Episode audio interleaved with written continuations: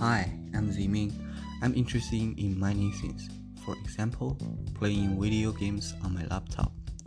The kind of game I play most likely are FPS games. I am also interested in driving my car randomly on the road. It just feels free when I drive. And I love to walk in a park or walk nearby my house alone. It's very relaxing for me and very interesting in analyzing movies especially the kind of movie that expose what deep inside of the human's heart. And that lead me to a perfect position, which means I am also interested in analyzing a person from the outside and the inside. Those are the things I'm interested in. But there is one thing I'm not just interested in, more like I am an expert in. That is analyzing movies. You might ask, wow, there are so many kind of movie in the whole world. What is the main kind of movie that I'm good at? Or what kind of movie that I'm interested in learning about and discovering about it before making a judgment and analyzing it? Well, the kind of movie I'm interested in to watch and enjoy are most likely cartoons and scientific science fiction. I think no one would accept that a person who analyzes movie would watch cartoon and enjoy them. When I finished watching, that's right. Even though I didn't accept I would love cartoon movies, but when I make a first contact with cartoons movies, the character designer is just like a real person. They have their thoughts, an inner world. They have different explanation and the greatest part of it is they are not human in cartoon movies. They are a bunch of toys and furnitures or some cr- creatures they designed. This is the greatest part. They even add explanations, feelings, in a world on toys.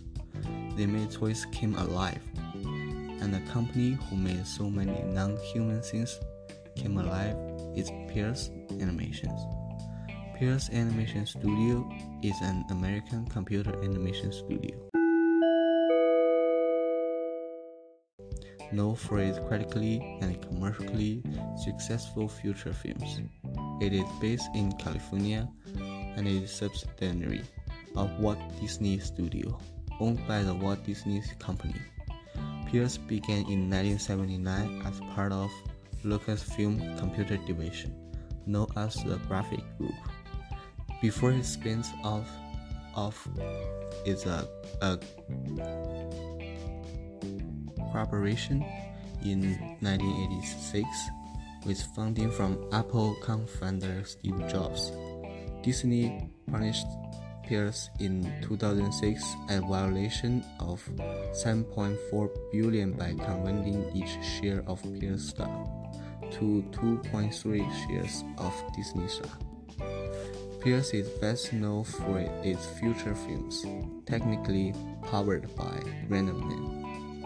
Luxo Jr., a desk lamp from the studio's 1986 short film of the same name, is the studio's mascot. Pixar has produced 23 feature films, beginning with Toy Story 1995, which is the first fully computer animation feature film. His most recent film was Soul 2020. The studio's films have usually debated with CinemaScore rating of at least an A minus, which increases uh, positive recognition with audiences. The studio has also produced dozens of short films. As of July 19, uh, 20,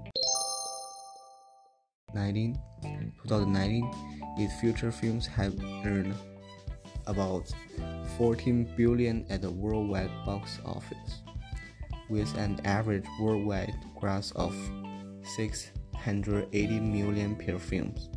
Toy Story 3, 2010, Finding Dory 2016, Incredibles 2 2018, and Toy Story 4 2019 are all among the 50 highest grossing films of all time, with Incredibles 2 being the third highest grossing animation film of all time with a gross of 1.2 billion. The other three also grossed over 1 billion. Moreover, 15 of Pixar's films are in the 50 highest grossing animation films of all time. The studio has earned 20 academic awards, 9 Gold Globe Awards, and 11 German Awards, along with numerous Other awards are acknowledgments. Many of Pixar's films have been nominated for the Academic Award for Best Animation Feature. Since its incarnation in 2001, with 10 Pixar winner being Finding Nemo 2003, The Incredibles 2004, Ratatouille 2007, Wall-E 2008, Up 2009, Toy Story 2010, Brave 2012, Inside Out 2015, Coco 2017, and Toy Story 4 2019. The three nominated without winning are Monsters 2001, Cars 2006, and Incredibles 2018. Up and Story 3 were also nominated for the more competitive and incredible academic award for the Best Picture. That's just an introduction of the company, but I want to introduce the greatest movie they published the first movie they ne never did so successfully, Toy Story.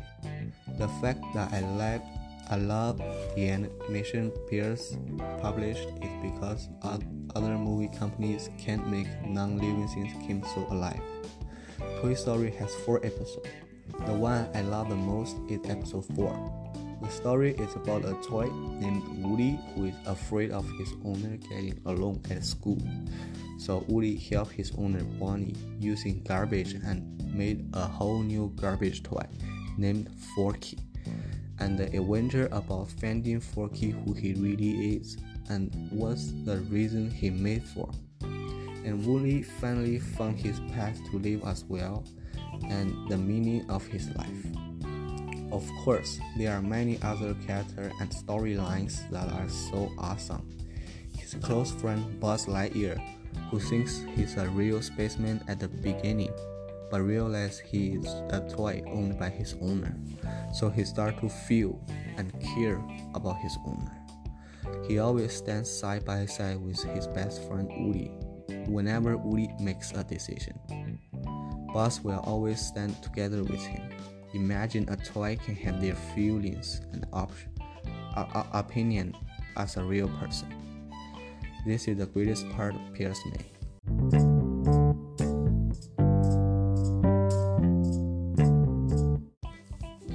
We may not be special to this world, but we are unique in the eyes of each other. Forky once thought he was a toy made of garbage, so he tries to beg where he came from a trash can. He did not self perish. He may think he is just a garbage that is supposed to belong from the trash can, but he never knows the feeling of other who cares about him. But in the eyes of Bonnie, he is not just special. He is unique. He is only one in the whole world. People who saw Forky may not have the same feeling as Bonnie, but he is unique in the eyes of Bonnie. Find the courage to fight if you don't want to lose the freedom to choose. A special character I did not introduce at the beginning, Bo. She once belonged to her owner as well with Woody, but she's not a toy can be playable. Perish, perishable physique leads to her to become a toy that is always being thrown. She never gave up on her life as that easily. Even when she cannot become a playable toy, she chose her own freedom. She fought for it. Life cannot be the same forever, but if we keep our ability from choosing the path, we can always change our life just like Bo. Sometimes all it takes for a past life to continue is a goodbye. Woody always been part of his job, which means a toy. But since the birth of Forky, he's no longer the favorite toy of Bonnie. Even he tries so hard to help Bonnie in an invisible way.